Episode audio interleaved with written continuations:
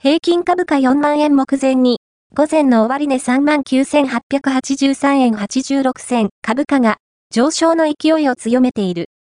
日経平均株価午前の終値は、前日の終値より700円以上値上がりし、39,883円86銭と、4万円の大台まで、あと117円という水準まで値上がりしました。前日のニューヨーク市場で、ハイテク関連の銘柄が多い株価指数が史上最高値を更新した流れを受けて、半導体関連株を中心に買い注文が広がった。円相場で円安傾向が進んだことも、相場を支える材料。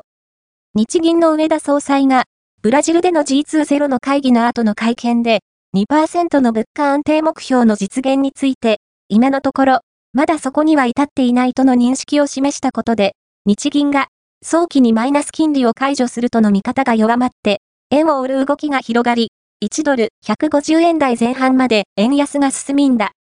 市場関係者からは、4万円台に一気に押し上げられる可能性があるとの声も出ている。